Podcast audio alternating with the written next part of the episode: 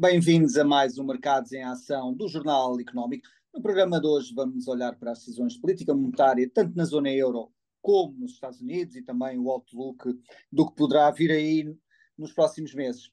Vamos também analisar a earning season em Wall Street e os desafios que a China enfrenta. O nosso convidado hoje é André Almeida, responsável da sala de mercados do Montepio. André, bem-vindo de volta ao nosso programa. Olá, boa tarde. André, vamos começar pelo Banco Central Europeu e, e vou, vou pegar aqui na, nas declarações recentes de Isabel Schnabel, influente membro da Comissão Executiva do BCE, que avisou que uma descida de juros iria vigorar a economia europeia, mas que aumentaria aqui o risco de colocar a inflação uh, novamente uh, em alta. Uh, Isabel Schnabel, aqui em entrevista ao Financial Times, sugeriu que uma descida de juros em março, março ou abril não, não, não vê aqui que, com, com, com, com que, venha a acontecer, uh, afastando por já esta hipótese, e pediu também paciência e cautela uh, uh, para, para os mercados, para que tenham esta mais calma aqui na sua expectativa sobre eventual descida de juros nos próximos meses. André, como é que olhas aqui para, para estas declarações? Achas que, que Isabel Schnabel está a ser eh, cautelosa demais ou, pelo contrário, esta é a abordagem que o BCE deverá tomar nos próximos meses uh, uh, de, de, esperar para ver, de, de uh, data dependent, como diz Lagarde muitas vezes, para tomar uma decisão? É, eu penso que ela está a ser cautelosa dentro do, do discurso que sempre foi mantendo. Como é que eu uh, posso uh, explicar um bocadinho melhor? Portanto, uh, o BCE tem, se calhar, do, por comparação com o Fed, um desafio bem maior, no sentido em que começa já a ter sinais de abrandamento ou mesmo redução nas principais economias, nomeadamente Alemanha e França, e teve agora recentemente um ligeiro pico de, em, inflação, que ele é um bocadinho natural, tendo em conta as características da decisão de aumentos de salário na Europa, portanto sabemos que normalmente são feitas revisões salariais no início do ano por comparação com os números de inflação que aconteceram no ano anterior, isso acontece uh, em vários países da Europa, existem vários mecanismos que levam a esse facto, portanto, aquilo que ela está a tentar ser é prudente no sentido de perceber se essa inflação será, se esse aumento de salários será gerador ele próprio de inflação, ou por, por outro lado, será um contributo para as famílias uh, aumentarem os seus níveis de poupança e não manterem os atuais níveis de consumo ou investimento no que diz respeito depois uh, a passar estes níveis de consumo para uh, a procura ao nível das empresas e, portanto, dinamizar o investimento das empresas. Portanto, em, em, jeito de conclusão, o que é que eu gostaria de dizer? Portanto, Isabel Schnabel está a ser cautelosa, no entanto, é o BCE que tem o maior uh, desafio. Claramente, o BCE não queria ser o primeiro a baixar taxas, uh, e neste momento está, uh, pode acontecer um risco de, no primeiro semestre, vivermos no sentido de aquilo que nós chamamos de estagflação, ou seja, a descida da inflação abrandar o procedimento que tinha vindo a sentir nos últimos meses de tendência de decrescimento uh, das leituras de inflação e, ao mesmo tempo, uh, uh, termos abrandamento económico. E, portanto, esse é o grande desafio na Europa, por comparação principalmente aos Estados Unidos, que está numa situação um pouco diferente. André, mas a questão é, na prática, eh, apesar de se falar constantemente no corte dos juros, o certo é que os juros na zona euro contrariamente ao que acontece nos Estados Unidos, não estão elevados para uma política de normalização uh, que, aliás, uh, estão mais ou menos ao mesmo nível que estavam uh, antes da crise financeira e, portanto, não é um nível que possamos dizer que é restritivo da atividade económica. Não será aqui também um compasso de espera no sentido de perceber se efetivamente a economia europeia vai ou não um, contrair, porque ainda está assim um pouco na, na corda bamba, e depois então, caso isso se concretize, aplicar as armas que tem, que por enquanto tem, não é? E não eventu eventualmente agora dar um sinal que vai cortar uma vez e depois uh, perder esse efeito, porque se um corte ou dois poderá não ter um efeito tão, tão uh, significativo como, por exemplo, três, quatro cortes. Um, Sim, eu não concordo inteiramente com, com o que dizes, no sentido que eu acho que a, a, a política monetária no, na zona euro é já restritiva. 4% quando uh, o crescimento normal uh, seria uh, de, de 2%, a inflação normal de médio e longo prazo seria de 2%, uma taxa de 4% a perdurar no tempo, será ela, ela será restritiva Uh, não tenhamos dúvidas. E, portanto, agora aqui, neste, neste momento, estamos, é mais uma questão do timing e, portanto, é a, a sensibilidade do Banco Central Europeu para conseguir impedir uma recessão. Mas, mas a, questão, a questão é: imagina, por exemplo, que a economia europeia uh, renasce, entre aspas, não é? Demonstra algum fulgor. Um, já não se poderia falar que os 4% seriam assim tão restritivos, uh, tendo em conta que, inclusive, uh, como referi antes da crise financeira, era esse o valor que estava. E, e, e, aliás, nos Estados Unidos já se fala que o novo normal deverá ser superior ao normal anterior, ao, ao que antes era considerado como normal. Sim, é, é, é, aí, aí nesse sentido concordo contigo, tendo em conta que nós, em, em princípio, viveremos num novo nível de inflação de médio e longo prazo. O que é que isso quer dizer? Enquanto andamos nos 10 anos para trás de 2022, com inflações sempre abaixo de 2% e com o medo de, uh, de entrarmos numa, numa espiral de deflação, algo semelhante ao Japão, nós neste momento temos alguns drivers de médio e longo prazo, nomeadamente, por exemplo, as ideias de reindustrialização da Europa, uh, uh, as ideias associadas aos, ao, à questão ESG e à procura de energias alternativas que no curto prazo podem ser elas próprias mais caras e, portanto, geradoras de inflação estrutural. Portanto, efetivamente, temos que nos preparar para viver com níveis de inflação um bocadinho acima do, dos 2%. E é, é também isso que o, que, o, que o mercado nos diz,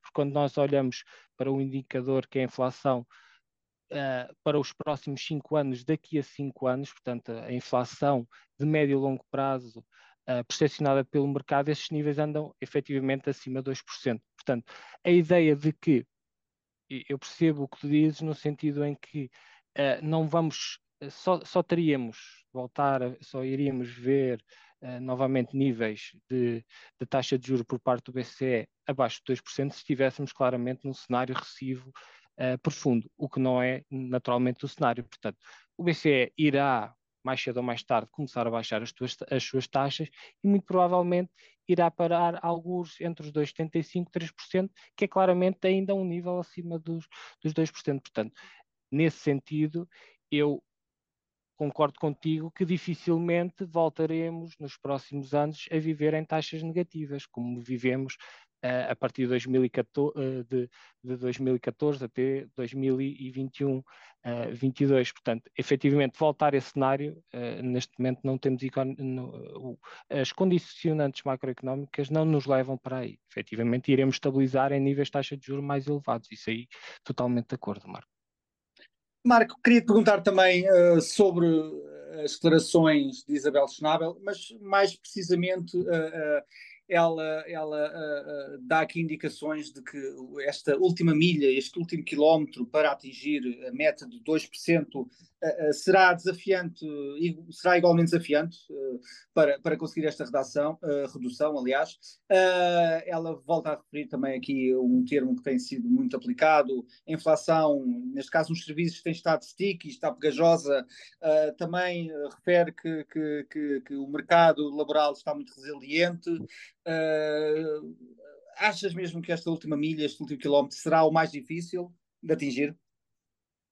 Uh, eu, eu, acho que sim, e, e a questão não, é, não será só um, se será possível, ou será difícil de atingir, mas lá permanecer, porque poderemos ter aqui um estilo de, de, de um bounce, portanto, de um ressalto, é que poderemos eventualmente até entrar para baixo dos 2%, mas com o reavivar da economia e com todas as incógnitas que existem à volta da economia global, um, eventualmente algum choque de novo nos preços do, do, do, petróleo, que é possível, para já não se, não se prevê, mas é possível tendo em conta o que existe no Médio Oriente, um possível eh, reavivar também da economia chinesa, que para já ainda não é evidente, mas tudo isso pode originar aqui algumas pressões inflacionistas e, uh, como nós sabemos, a economia americana está pujante, não é daí que, que virão pressões para reduzir a inflação ou algum constrangimento económico a nível global. E, eu acho que BC, o BCE está e bem, aliás, e como referiu o André, eles não querem cortar primeiro. o problema é que a, a, a Fed também não tem necessidade de cortar para já. Portanto, existe aqui um compasso de espera e eu acho que, por enquanto, enquanto a economia europeia não dá sinais de grande fraqueza, eu acho que uh, o, o, o passo é o correto, uh, cautela, até porque merc os mercados exacerbam logo, desde logo, e antecipam muito o que é que vai acontecer. Portanto, enquanto nós estamos, a, estamos vamos só, por exemplo, cortar daqui a seis meses, o mercado já conta com isso agora e, e, as, e as condições financeiras transformam-se instantaneamente, embora só daqui a seis meses é que na prática possam vir depois a ser concretizadas. Portanto, eu acho que uh, é uma cautela bem-vinda. Agora, é preciso que essa cautela depois não se transforme, como já se transformou no passado, em uh, marasmo e em uh, incumprimento, ou seja, a desleixo a, a, a ler os, os, indicadores. Portanto, veremos o, o, que é que irá acontecer. Em inação, queres dizer, não é, Marco? Em inação. Como? que não inação, se transforma sim. em inação, exatamente. Sim, eu acho que também houve algum desleixo, sinceramente, porque uh, inação é uma coisa, outra coisa é quando temos os dados claramente à nossa frente e, e continuamos aqui um pouco uh, a, deixar, a, a, deixar andar, a ver os, os, os, os barcos a passar, não é? Um, portanto, eu acho que. É, é, até porque ficou, ficou um bocadinho. Os, os, bancos centrais, de uma maneira geral, e o BCE também acabou por ficar um bocadinho, entre aspas, mal na fotografia, no sentido em que depois teve que começar a subir uh, aos 50 pontos de cada vez, portanto fica um bocadinho atrás uh, do movimento e agora também ficaria um bocadinho mal na fotografia se de repente não percebesse sinais de abrandamento económico e, e daqui a, imaginemos, seis meses, nove meses, estava a fazer cortes de 50 pontos uh, de reunião em reunião. Isso era, era, quer dizer, era um bocadinho não era bom para a confiança no, naquilo que se quer que seja um, um banco central. Desculpa interromper-te, Marco. Não, não, força, força. É, e, e, portanto, é, neste sentido, é, eu acho que para já está a atuar bem, mas os próximos quatro, cinco meses, portanto, as, não a próxima reunião, mas dentro de duas, três reuniões, são muito decisivas, um, não só na própria ação do Banco Central, mas naquilo que vai acontecer na economia europeia e no facto de se conseguir evitar uma, uma recessão. Portanto, eh, há aqui um ponto de que exige muita sensibilidade e aquele ponto de equilíbrio eh, vai ser fundamental para garantir uh, que este cenário de abrandamento é apenas um cenário de abrandamento natural e, e até construtivo para, para a própria economia europeia, que não passa daí. Obrigado. Vamos agora para um breve intervalo e regressamos já.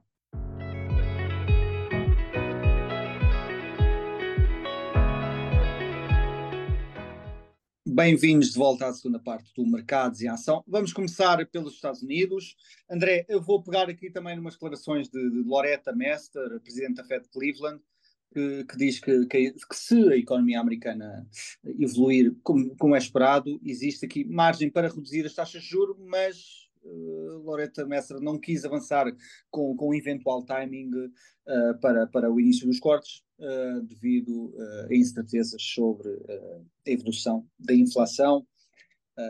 Portanto, como é que como é que esperar para ver? Também estamos a, também estamos a ter aqui uma Fed, tal como a BCE, mais cautelosa, uh, mais uh, que quer ver mais, uh, mais dados económicos, que quer ver a evolução de, de, de tensões geopolíticas para tomar qualquer decisão? É, é, como eu já tinha dito, os Estados Unidos estão numa situação um bocadinho diferente da Europa, portanto, em termos de, da atividade, seja ao nível dos serviços, seja ao nível da indústria, claramente em expansão, numa boa situação, ao nível do, do mercado de trabalho, nós vimos os dados da, da semana passada, portanto, criação de emprego bastante forte, portanto, claramente uh, um mercado de trabalho sólido. Agora, nos Estados Unidos vêem-se pequenas coisas eh, que, que são uh, indícios de algumas fricções. Portanto, esta semana voltámos a ter algumas notícias relativamente aos bancos regionais, uh, começa-se a ver alguma atenção ao nível do mercado imobiliário no setor comercial, que impacta também muito os bancos regionais, porque são bancos que têm bastante exposição a este segmento do, do mercado imobiliário. Uh, portanto, em, em, jeito de conclusão, depois também vemos o que vemos claramente mercados acionistas uh, muito fortes. Continuamos desde o início do ano temos uh, continuamos a assistir à tendência de subida dos índices nos Estados Unidos que já trazia desde outubro, novembro do ano passado. Portanto, nós neste momento temos genericamente os índices americanos em máximos históricos. Portanto, o que é que nós temos aqui? parece o cenário soft landing parece uh, estar em cima da mesa, a narrativa foi claramente comprada pelos, uh, pelos investidores, mas há um sinal aqui ou ali que podem levar uh, à, à Fed de um, mais ter que atuar mais rapidamente. Agora, claramente, no seguimento da reunião da semana passada da Fed, uma descida em março parece estar fora, fora do cenário central, portanto, a termos subidas será mais para a frente em maio ou em reuniões uh, subsequentes. Um, portanto, a gente André, conclusão. Deixa, diz, diz. Deixa, deixa, só, eh, porque o ano passado um, os, os, investidores estavam. Uh, houve uma altura ali em meados do ano que os investidores estavam claramente uh, divergentes da Fed, quando esperavam que os, as subidas tivessem terminado e depois chegaram à conclusão que afinal ainda havia mais subidas. E neste momento, aliás, desde o início do ano e até um bocadinho antes, começou-se a gerar aquela ideia, eu acho que é completamente absurda. Vamos ter 5, 6, até alguns 7 cortes de juros este ano e o primeiro começará em março. Já começou a haver aqui algum ajuste de expectativas, no entanto, uh, eu ainda vejo um mercado muito otimista quanto a vários cortes, para além dos três, que o próprio uh, dot plot uh, assume para este ano. Achas que vai haver esse, de novo, esse reckoning ou essa encontro com a realidade e, e, como dizia um comentador um dia destes, don't fight the Fed, porque o Fed, no fim, irá, irá vencer e isso poderá provocar aqui algum, alguma quebra nos mercados? Eu acho que uma boa parte disto tem a ver com o posicionamento, ou seja, nós passamos a posicionamento dos investidores de, de, taxa de juro, principalmente os investidores de aquilo que se chama o real money, os, os investidores que efetivamente têm que, que investir e colocar o, o seu dinheiro uh, em ativos. E, e, se nós repararmos, nós, uh, este tipo de investidores passou dois anos a tentar adiar os seus investimentos em taxa fixa, porque tinha a, clara perspectiva que as taxas iam subir e, portanto, isso ia desvalorizar os, os seus investimentos. Nós, neste momento, temos um, uma questão que é um pouco diferente. Não é questão das taxas vão subir, é mais uma questão de quando é que elas vão descer. E aquilo que nós tivemos, e assistimos isso muito no final uh, do ano passado, mas de, em, em, alguma medida agora também, é, é o quê? Se nós virmos nos últimos 10 anos, apesar das taxas terem caído um pouco no, nos, últimos, nos últimos tempos, aquilo é que nós percebemos é que claramente em taxa fixa estamos em máximos históricos dos últimos 10 anos. Portanto, para um, para um investidor de médio e longo prazo em taxa fixa, o, o investir agora, ou seja, o entrar agora uh, em Alemanha a 2,30 ou, ou entrar eventualmente daqui a uma semana ou duas a 2,35 para um investidor de médio e longo prazo, para um fundo de pensões, é um bocadinho igual, porque o que ele quer fazer é capturar taxas elevadas, que estão historicamente elevadas face àquilo que tem sido uh, os últimos anos, a, a última década. Portanto, eu acho que isso tem influenciado muito o mercado, a questão do posicionamento. E se nós repararmos, é, é, o movimento é, dramático de compressão de yields no médio e longo prazo, mas também no curto prazo, por exemplo, que nós vivemos no mês de novembro e dezembro, foi claramente uma, uma antecipação deste tipo de movimentos. Uh, e agora, o don't fight the Fed, não, que, ou seja, um, eu, eu, acredito que o mercado, neste momento, em termos de daquilo que está a pricar, uh, em termos de, de, taxas de curto prazo, que efetivamente estas descidas não se vão materializar todas tão rapidamente.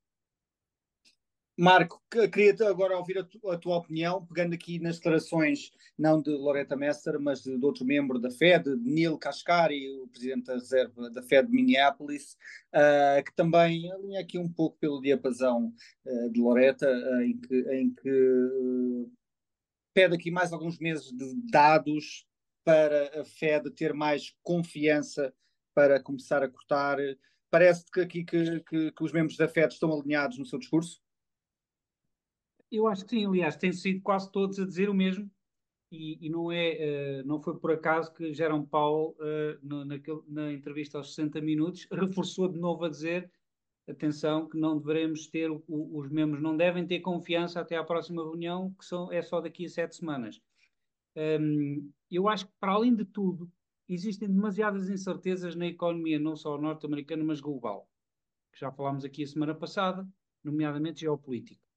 Um, e isso, eh, eu acho que a Fed agora, que ganhou até um pouco mais de, do poder de intervenção na política monetária, um, eu acho que irá querer guardar, e aliás, os números que têm saído, eu acho que desafiam qualquer tipo, inclusive desafiam a teoria económica, porque temos uma taxa restritiva, aí sim, claramente, durante estes meses todos, e no entanto a economia parece estar com taxa normalizada ou até com algum uh, com algum alívio, e o que é certo é que continua, quer dizer, os, os, números do emprego então, quer dizer, uma, uma coisa por demais, estamos à espera de 180, saem 300 e tal mil, quer dizer, isso não, não é normal, a taxa de desemprego diminui houve aqui algumas, alguns reajustes, as vendas a retalho têm sido bastante fortes também, portanto, eu acho que a FED está um bocado, como o André referiu há pouco, tal e qual como o BCE, eh, eh, escaldado e, portanto, gostará aqui de não agir de forma antecipada e para já a economia não lhe ter dado razões para agir um, de forma mais, mais célere. Depois temos aquela questão também de, de, das eleições. Eu não sei como é que isto, isto, isto, vai dar muito ruído, com a certeza absoluta. Aliás, quando Trump perceber que a FED está a começar a, a cortar as luzes perto da eleição, certamente haverá para aí ruído até dizer chega, porque um, certamente se, se, se, lhe afetar a eleição, isso não, não será, não, ele não deixará passar em branco. Portanto, eu acho que, apesar do que o mercado ainda espera, a FED tem sido unânime, praticamente, a dizer que tenham calma. Um, eu acho que fazem bem. Eu queria também ouvir, referiste bem aqui a entrevista de Jerome Powell ao, ao 60 Minutes, eh, um programa muito respeitado, eh, um programa de informação muito respeitado eh, a nível global, e queria perguntar-vos aos dois o porquê do, do, do Jerome Powell aparecer a dar aqui uma longa entrevista ao 60 Minutes, aqui para uma audiência alargada, não é? Não, não estamos a falar da Bloomberg, não estamos a falar da Reuters. Há aqui alguma conotação política, alguma. O que é que se pode retirar de, desta do, do, do, Jerome Powell a falar para, neste caso, para os norte-americanos em geral? O que é que vos parece? Eu acho... Quanto, Diz, diz, André. Não, força, Marco. Desculpa. Uh, é assim, uh, roubaste-me o tema do, do, da personagem da semana. Ah, então... mas pronto, mas, uh, mas uh, falo já, porque é assim, eu acho que não teve tanto a ver com a questão da política monetária, eu acho que teve a ver com o, o, o que ele disse relativamente à política económica, que é uma coisa que a Fed raramente toca. Uh, e eu acho que foi extremamente importante e não se, não se deu a devida atenção, porque, como costuma dizer, isto é a lá longo, portanto, um, uh, eh, teremos tempo para resolver isso. Paulo referiu expressamente, é a altura de termos uma conversa adulta sobre entrarmos na sustentabilidade um, fiscal. Eu acho que isto é muito importante, tendo em conta que aqui há uns anos os Estados Unidos tinham 80% de, PIB versus, de dívida versus PIB e nós tínhamos 120 e agora nós temos 100 e eles têm 120. É certo que ainda não é assim tão preocupante, mas isso, no mesma altura em que, por exemplo, ao, ao perto que Jamie Dimon disse, atenção, um dia os mercados podem, uh, podem fazer uma rebelião, entre aspas, contra os 33 trilhões de dívida que já existem. Eu acho que é importante, e ele disse-o e fez a, a, essa entrevista, mais por isso e porque vamos a caminhar para, para um período eleitoral. Sim, eu, eu, concordo aqui um bocadinho com, o, o Marco. E, e, nós não nos podemos esquecer que, eh, por exemplo, em, em, setembro do ano passado nós já tivemos aqui um, um, pequeno susto. Aliás, os Estados Unidos já teve aqui um, um pequeno susto relativamente a à questão do refinanciamento da dívida, a quantidade de dívida que, tem, que tinha para refinanciar, e nós vimos, um, nós vimos as taxas de juro a 10 anos a irem para cima de 5%, e, e foi nesse momento que começámos a ver claramente intervenção tanto de Janet Yellen como de Powell para tentar conter os mercados, porque uma coisa é termos taxas de curto prazo elevadas, outra coisa é o, é o, o governo norte-americano estar-se a financiar a 5% a 10 anos. Portanto, isso aí são custos efetivamente muito uh, importantes uh, para o Tesouro uh, norte-americano. Portanto, isto foi mais uma chamada de atenção, sendo que esta questão que o Tesouro tem estado a gerir de não refinanciar tanto prazos tão longos para não colocar tantos custos uh, ao nível uh, dos juros e, e, para, portanto, estar mais exposta depois a uma futura quebra de taxas de juro, isto é uma situação difícil de gerir e não nos podemos também esquecer que, de uma certa maneira, os Estados Unidos, a pouco e pouco, tem, começam a ter, entre aspas, uh, digamos assim, risco de crédito, ou seja, já não, não são AAA por todas as agências de rating. Portanto, há todo um cuidado com a sustentabilidade da dívida dos Estados Unidos que é necessário a ter e, portanto, aqui eh, concordo inteiramente com o Marco. Obrigado. Vamos agora para outro breve intervalo e regressamos já.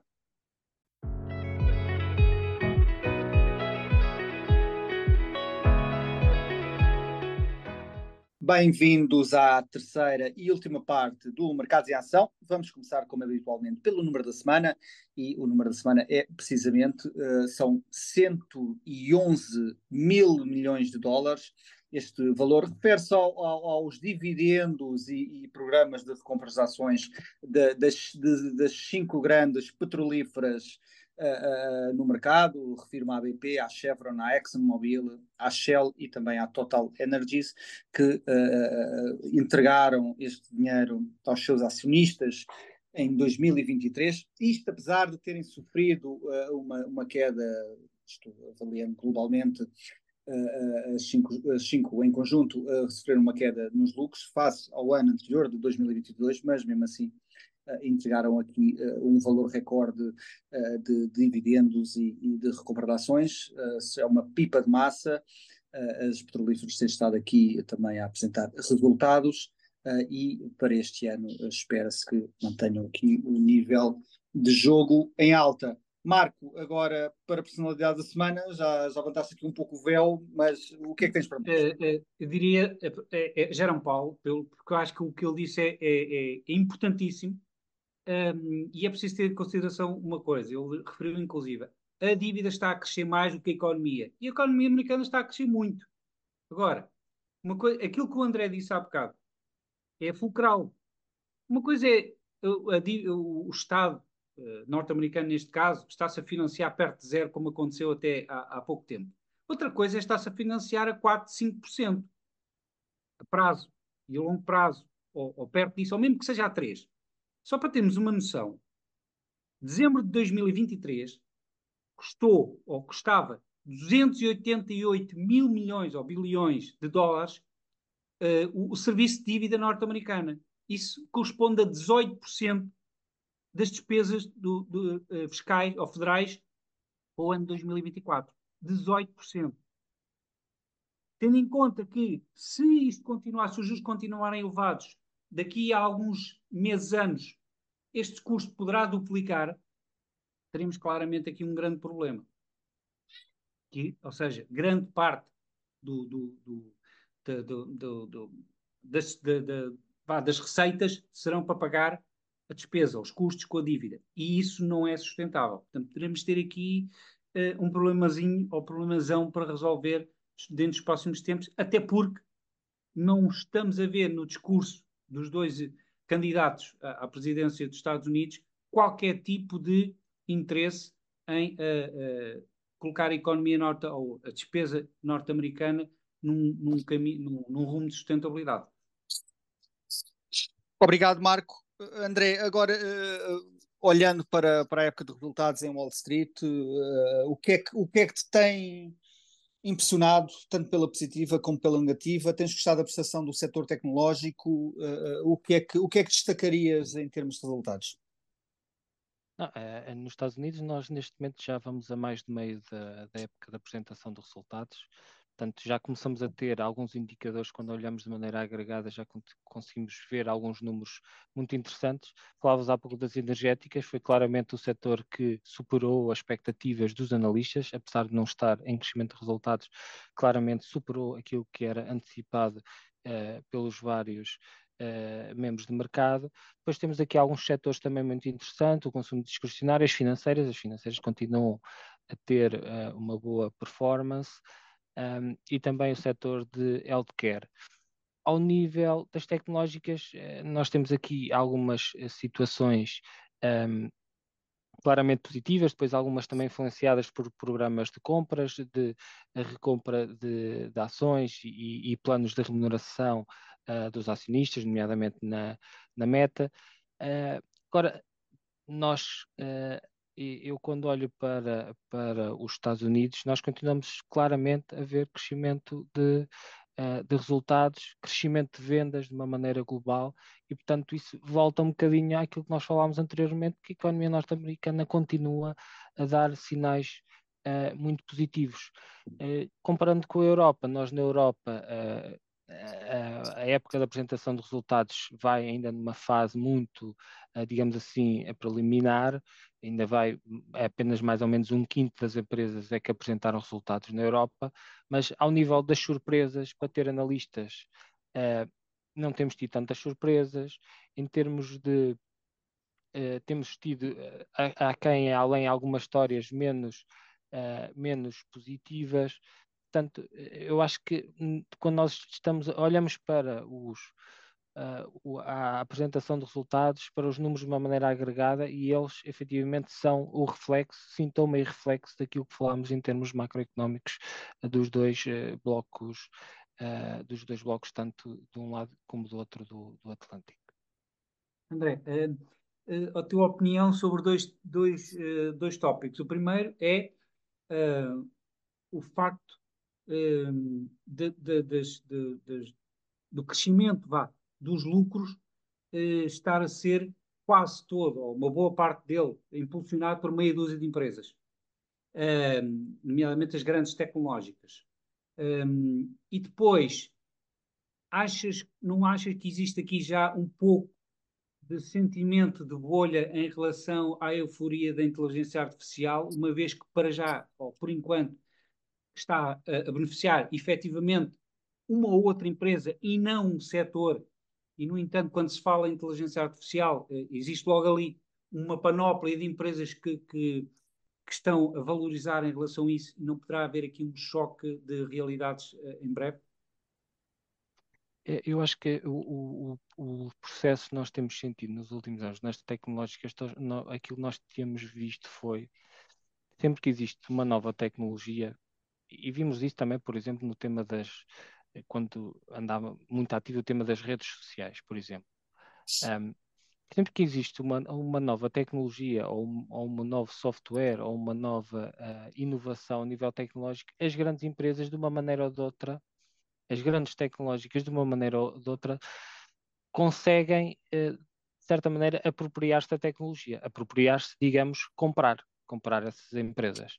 E, e, com o tema da inteligência artificial, eu penso que não, não só vai ser igual, mas ainda mais exacerbado, porque a, a, a disruptura é de tal maneira tão relevante e tão importante que nenhuma grande empresa tecnológica quer ficar de fora de uma, uma nova tecnologia tão disruptiva. Portanto, aquilo que nós vamos sentir é que claro, naturalmente existirão muitas startups à volta da, da inteligência artificial, existirão muitas empresas que irão para a bolsa e algumas delas daqui a 3 a 4 anos estarão na falência, serão zero, não valerão nada, mas é isso que neste momento as grandes tecnológicas já, já têm a capacidade de fazer, que é o que identificar quais são as boas startups, as boas empresas nestes setores e, e, e depois o quê? Munilas de profissionalismo, munilas de, de, de capital, porque uma Google tem uma capacidade, uma meta, tem uma capacidade de obter financiamento, com múltiplos mais baixos, tem capacidade de perceber uh, a disruptura e o valor da tecnologia que, por exemplo, um, o típico private equity uh, ou venture capital tradicional não teria tanta capacidade porque tem o quê? Tem o conhecimento tecnológico. Portanto, eu acho que as grandes tecnológicas vão ser capazes de se apropriar desta, desta, desta tecnologia e de ganhar valor com algo que, digamos assim, é, tem a ver com, com o mais forte comprar o mais fraco de uma, de uma ou, de outra, ou de outra maneira. Portanto, é isso que nós vimos. Nós olharmos, por exemplo, para a performance do S&P em 2023, nós vemos que efetivamente uh, poucas empresas foram capazes de uh, uh, relevar e, e, de fazer a performance do índice como um todo, que teve uma boa performance no ano, e efetivamente foi em grande medida as tecnológicas. Eu acho que é esta é a tendência relativamente às tecnológicas que nós vamos continuar a assistir. Marco, eu, eu, eu ia te perguntar aqui por, por, por, um estudo divulgado recentemente pelo Goldman Sachs, que olha precisamente para as sete magníficas e aqui na sua previsão para este ano aponta que, que, que a Nvidia eh, será a grande vencedora, isto em termos de receitas e prevê um aumento de 120% de receitas, com no outro lado temos a Alphabet a recuar 7%. É, é, é, a Nvidia, neste caso, está aqui a beneficiar da inteligência artificial? Será este o motor? É esta a cotada a olhar eh, nos próximos meses? Eu acho que já vai, já vai tarde. É preciso ver que a Nvidia, uh, uh, em meia dúzia de meses, disparou dos 350 para os 700. Uh, e isso já tinha subido bastante. Portanto, eu acho que a Nvidia teve aqui um, uma disrupção brutal do, do, do, negócio. Portanto, passou de uma simples vendedora de GPUs que teve muito sucesso em relação à, à mineração de, de, bitcoins, por exemplo, mas entretanto depois parece que parou no tempo. Esta questão da inteligência artificial foi encontrar o ouro ou, ou mais, encontraram uh, uh, platina, basicamente. E eu acho que, uh, no entanto, tal e qual como acontece com tudo, no curto prazo, e não será muito tempo, começarão a enfrentar a concorrência de outras empresas, nomeadamente a AMD, a Intel também, e poderemos ter aqui outros, outros, uh, uh, outras uh, empresas, outliers a entrar. Para além disso, Vamos ver como é que irá ficar a questão de, das restrições de vendas de, de, de, material à China, que para já está um pouco em banho-maria, um, e, e, vamos ver também como é que será, irá evoluir a questão das relações eh, Estados Unidos-China, nomeadamente Taiwan também. Para já poderá não acontecer nada, mas daqui a um ano, dois, não se sabe. Aliás, já houve alguns avisos que 2025 poderá ser um ano complicado. 2025 ou 2027 em relação, em relação a esse tema. Mas eu acho que por, por enquanto a Nvidia está a surfar a onda muito bem, mas uh, tem limites e, e, não será daqui a muito tempo que irá começar a enfrentar a concorrência. Aliás, a AMD já começa a, a ter produtos quase dentro do mesmo patamar de, de, de, de performance. Portanto, acho que já, já, já surfou o máximo, mas ainda pode crescer um pouco. André, olhando agora para a China, uh, vou pegar aqui num, num relatório recente do, do, do, Fundo Monetário Internacional, uh, que prevê que, que, a economia chinesa, depois de crescer mais de 5% em 2023, para surpresa de muitos, mas que para este ano o crescimento deverá recuar 4,6%, até depois, até 2028, esperam um crescimento de 3,4%, uh, aqui o mercado, o FMI destaca aqui o mercado imobiliário, que pelas piores razões, uh, e espera mesmo que o investimento em imobiliário venha a recuar 30% a 60% nos próximos 10 anos, face a níveis de 2022. André, uh, e mesmo a propósito, também começa o ano novo chinês, o ano do dragão começa no sábado. Queria pedir aqui uma análise, o que é que esperas de, de, da China para este ano? Quais é que são aqui os grandes riscos para a economia chinesa? Eu, eu acho que relativamente à China, um, grande parte do sucesso do próximo ano na China depende da capacidade de estabilização de determinados setores e do reganhar de confiança um, relativamente a, a, um ou dois, a dois ou três pontos, nomeadamente, um já falaste que é, é a questão do mercado imobiliário.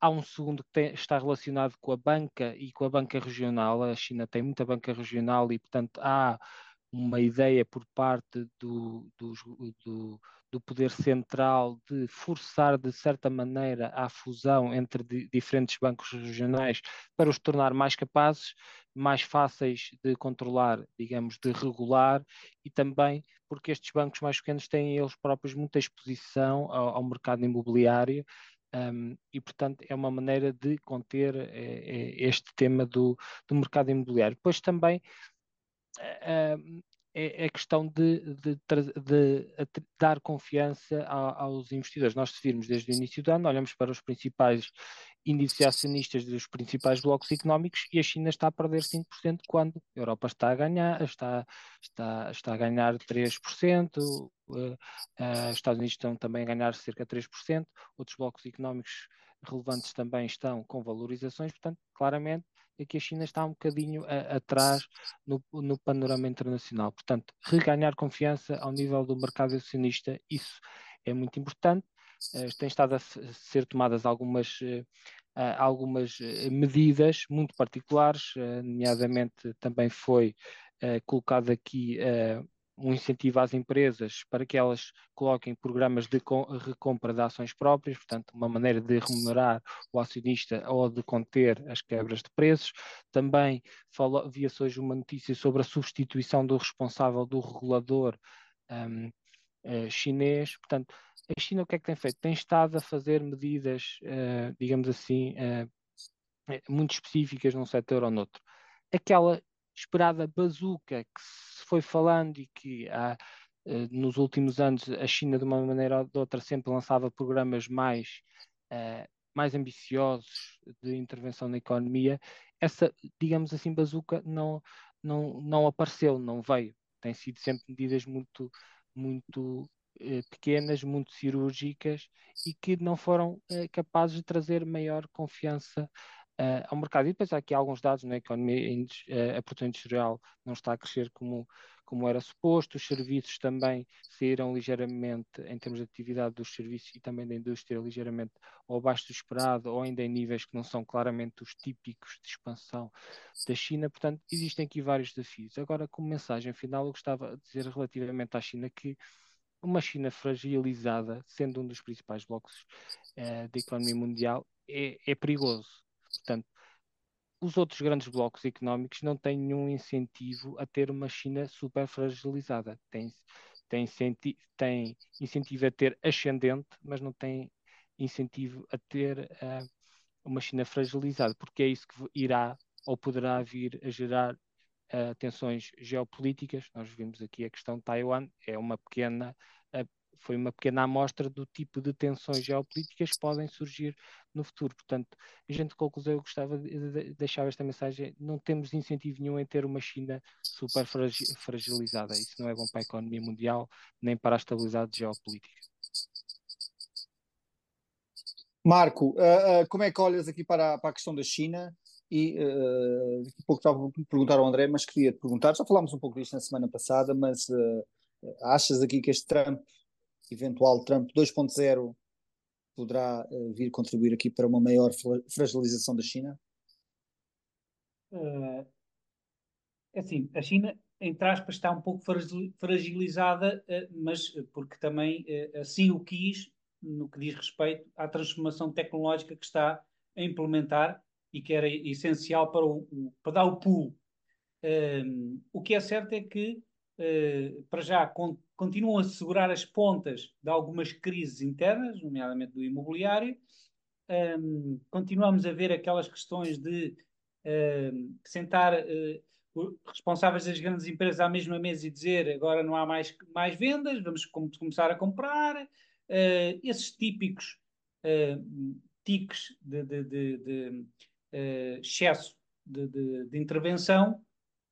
E a questão é, eu acho Trump fala muito, não sei se conseguirá implementar isso, se tem interesse em implementar, se não é só uh, fogo de vista para uh, ganhar eleitores. Eu acho que isso seria uh, uma, uma, um grande retrocesso em alguma melhoria das relações entre o, as duas potências. Que, como o André disse muito bem, não queiramos a China. Assim, eu pessoalmente não quero a China extremamente uh, uh, forte, mas também não a quero fraca, porque isso não não é bom para ninguém, não é? e portanto, eu acho que irá, assim, Trump pode ganhar, mas não, mas não tem todos os poderes, não é? por muito que ele quisesse. E, e portanto, eu acho que poderá é criar aqui mais um clima, um clima de crispação do que outra coisa. Podes só desenvolver aquela parte inicial da parte tecnológica? É assim, é, é, muito simples. A China passou de fábrica do mundo para, neste momento, ter uma cota parte importante na criação de nova tecnologia, que abrange vários setores. Aliás, isso adveio de, um, de, uma, eh, de uma estratégia muito, muito bem pensada, concertada ao longo dos anos. Portanto, os chineses, não, aliás, são conhecidos estratégias de longo prazo, contrariamente uh, aos restantes uh, europeu, uh, países europeus. Isto bastava ver o crescimento da qualidade das universidades chinesas para depois perceber que, da fase da cópia da tecnologia, eles iriam implementar tecnologia própria. Ainda não estão ao nível das, da, do topo, mas estão lá muito perto e já temos, por exemplo, alguma tecnologia uh, uh, avançada no campo das tecnologias ainda não uh, uh, classificadas como um, para massificação, como por exemplo a computação quântica, que está perto, mas ainda não está. Um, e, e, e, temos, temos já, apesar deles não divulgarem, porque é mais importante em termos de, de segurança, muita tecnologia que eles têm, querem desenvolver, e é apenas uma questão de tempo até uh, chegarem mais perto. Não direi que conseguirão atingir o mesmo patamar, mas a China, não, não nos podemos esquecer, tem graves problemas internos também, que podem limitar esse crescimento. Tem um, uma população neste momento a envelhecer, prestes a começar a encolher. Aliás, a Índia, por estes dias, já deverá ser o país mais populoso do mundo. Uh, os custos com a saúde serão uma questão muito importante. Uh, a intenção deles é utilizar a tecnologia a favor das pessoas, começar a tentar atingir o quanto mais pessoas possíveis ao menor custo possível, porque só assim conseguirão manter algum tipo de status social. Uh, portanto, tem muitos desafios, mas, como sabemos, existe paciência naquelas paragens e Xi, para já, consegue uh, ter o controle de todas as partes móveis. André, olhando para, para a questão de, de, Donald Trump e da sua eleição, pensas que poderão ser mais notícias para a China e que eventualmente poderão vir a fragilizar eh, ainda mais eh, a Pequim? É, mais que tudo será um, mais um ponto de fricção, de volatilidade, instabilidade. Uh, ainda assim, nós lembramos como é que aconteceu quando, no primeiro mandato uh, de Trump e houve realmente uma grande fricção mas depois aquilo que Trump conseguiu por, com, por comparação àquilo que Trump anunciava e pretendia foi claramente muito mais diminuto. É?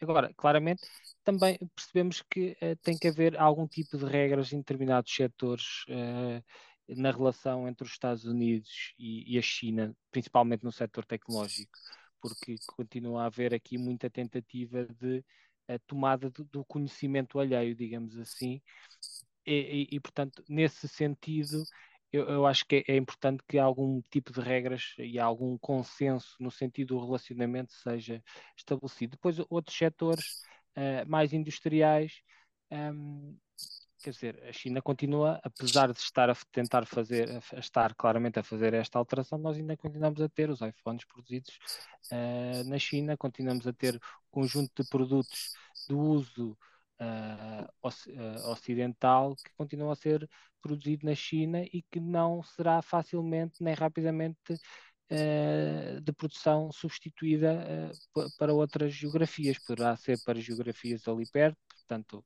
claramente, como o Marco falava, a Índia será um país que, que poderá beneficiar muito de algumas tensões entre o Ocidente e, e a China, mas eu acho que no fim de contas as alterações, mesmo que Trump ganhe e depois venha aqui a criar este tipo de fricções, as alterações não serão assim tantas, teremos aqui um, um, um aquilo que tivemos há, há uns anos atrás.